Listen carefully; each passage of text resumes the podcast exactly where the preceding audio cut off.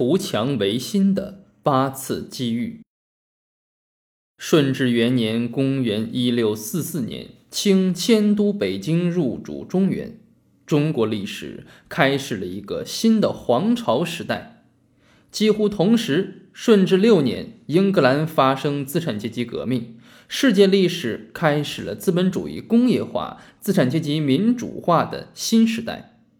清朝面对世界国际化、工业化、民主化的大潮，虽有康乾盛世出现一段辉煌，却仍恪守祖制，未能革故鼎新，错过了八次图强维新的历史机遇。第一次在顺治朝定鼎中原、稳固政权，是朝廷当务之急。然而，皇太后和顺治帝李煜、汤若望为清帝了解西方开启了一扇窗户。汤若望是德国人，耶稣会士，明末被征参与天文推算，设馆于今北京宣武门内南堂。顺治初，汤若望掌管钦天监事，受命修成实宪历，并颁布，他因此获得太常寺少卿衔，后成为清朝命官。皇太后尊汤若望为义父，顺治尊其为马法，在满语中是爷爷的意思。顺治帝向汤若望学习天文、历法、宗教等知识，以及治国之策。顺治帝曾二十四次亲到汤若望的馆舍，或召汤若望入宫，君臣畅谈，静至深夜。汤若望向顺治帝先后呈递三百多件奏帖，陈述谏言。皇太后亦立皇三子玄烨征询汤若望的意见，他以玄烨出过天花，支持皇太后的旨意。顺治帝便一言而定，玄烨继承皇位。史书说是汤若望直陈万世之大计。顺治帝二十四岁病故，不久，汤若望遭杨光先截告而被下狱，后死于羁所。这扇中西文化交流的窗户刚被打开，便被关上。第二次，在康熙朝，西方耶稣会士不断的来到中国，将西方科学技术最新成果送到清朝的宫廷。当时，康熙学习西方数学、天文、物理。化学、医药、地理、生物、农艺、解剖学等科学艺术是热忱而认真的。康熙对欧洲国家的社会、历史、地理、人文、科技等有所了解。那个时候测绘的《黄鱼全览图》可以作为一例明证。畅春园的蒙学馆被西方学人誉为清朝的皇家科学院。康熙帝在吸纳西学方面所做的努力与所取得的成果是令人敬佩的。然而，康熙皇帝之吸纳西学，仅作为个人的兴趣需要，而没有像俄国彼得大帝一样再往前迈一步，使之成为国家政策、政府行为。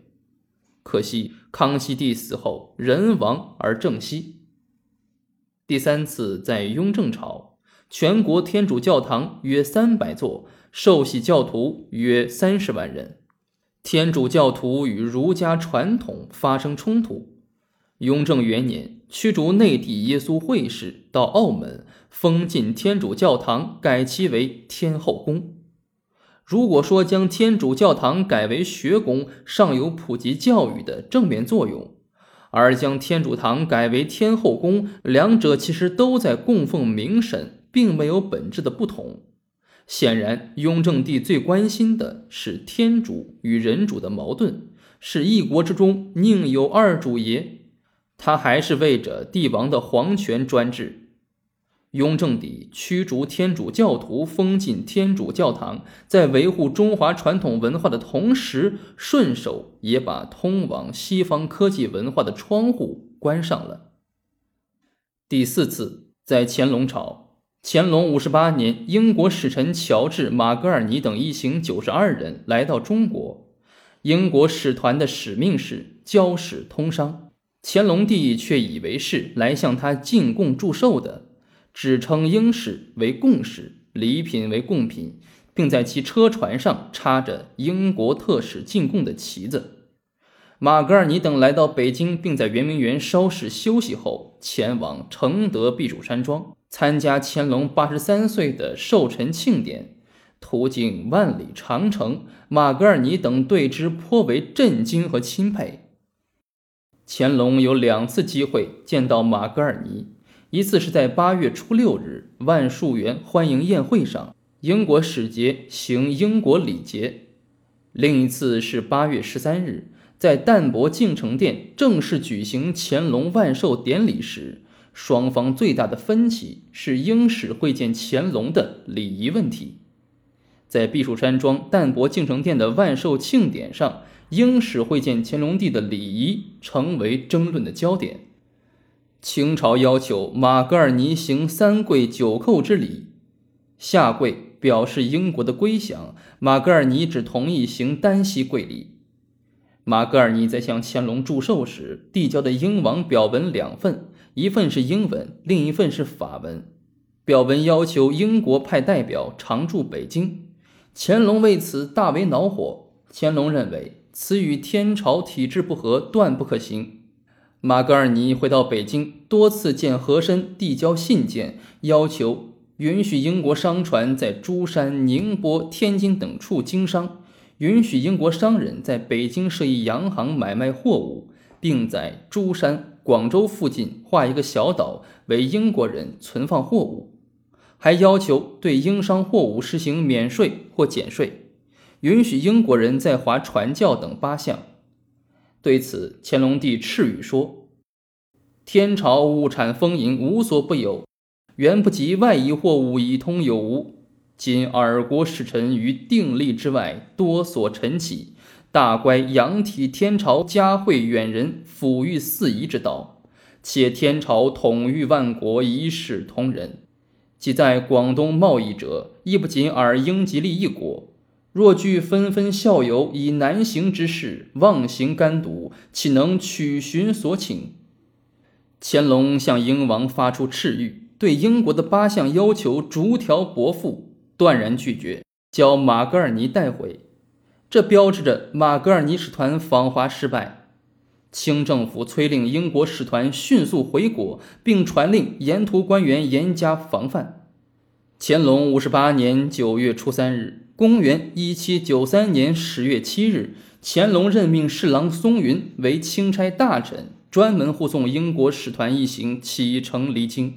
使团沿运河南下，到达广州。于当年十二月初七日由广州启航回国。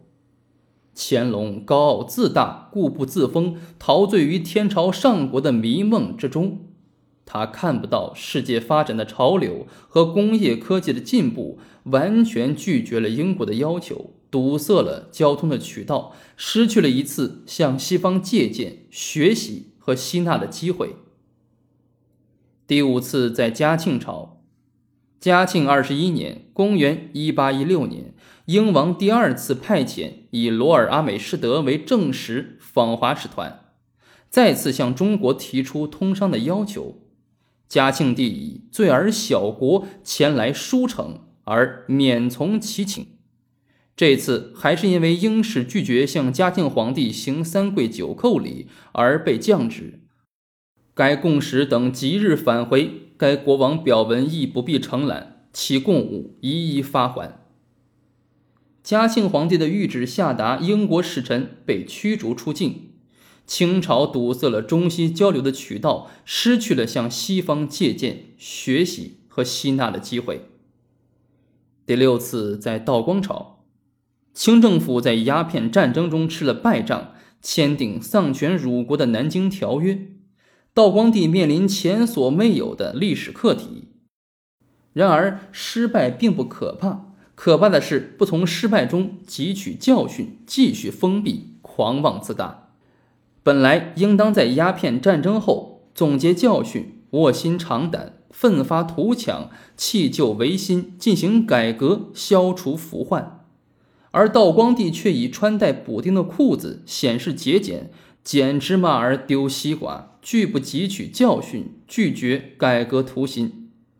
第七次在同治朝，恭亲王奕欣主持总理各国事务衙门，实行同治新政，派出留学生，引进新机器，创办新工厂，开始有了一股维新图强的新鲜空气。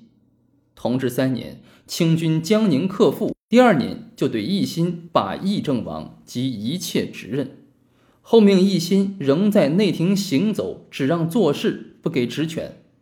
七年，捻军威逼京畿，又命一心节制各路大军。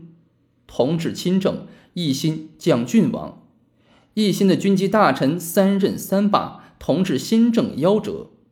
后来以剪辫子等理由调回留美学生，而日本恰在同年实行了明治维新。走上了富国强兵之路，清朝再次梗塞了中西交流的渠道。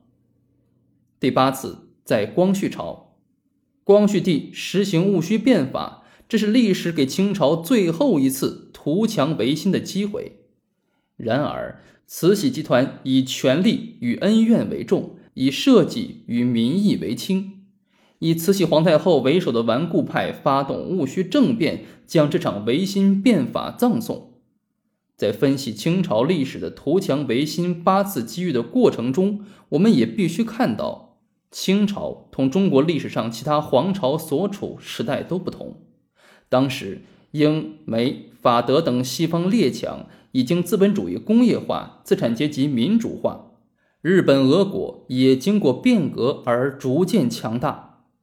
清朝面临生死存亡的问题，当然，清朝也做过一些改革，但对其基本制度、皇位继承制度、八旗制度等没有做实质性的改革，却是以不变应万变。《清史稿》论曰：“大清帝国因循废灰，可谓极矣。清朝皇室自残自戕，堵塞革新道路，错过维新机会。”宣统初。清政府虽想做一点改良，但为时已晚。革命派已经对清朝的改革失去信心和耐心。辛亥革命将冥顽不化的清帝赶下了历史舞台。历史做出了抉择：给予八次历史机会而不肯进行改革鼎新的清朝，终被历史淘汰出局。清朝鼎新的八次机遇之历史，给人们以启示：历史。应当受到敬畏。为什么要敬呢？因为汲取前人经验会得到宝贵智慧。为什么要畏呢？因为重蹈前人错误要受到历史的惩罚。所以，对待清朝的历史，应采取敬畏的态度，正视以往的辉煌，总结历史的教训。既不要忘却历史的耻辱，更不要抹去历史的辉煌。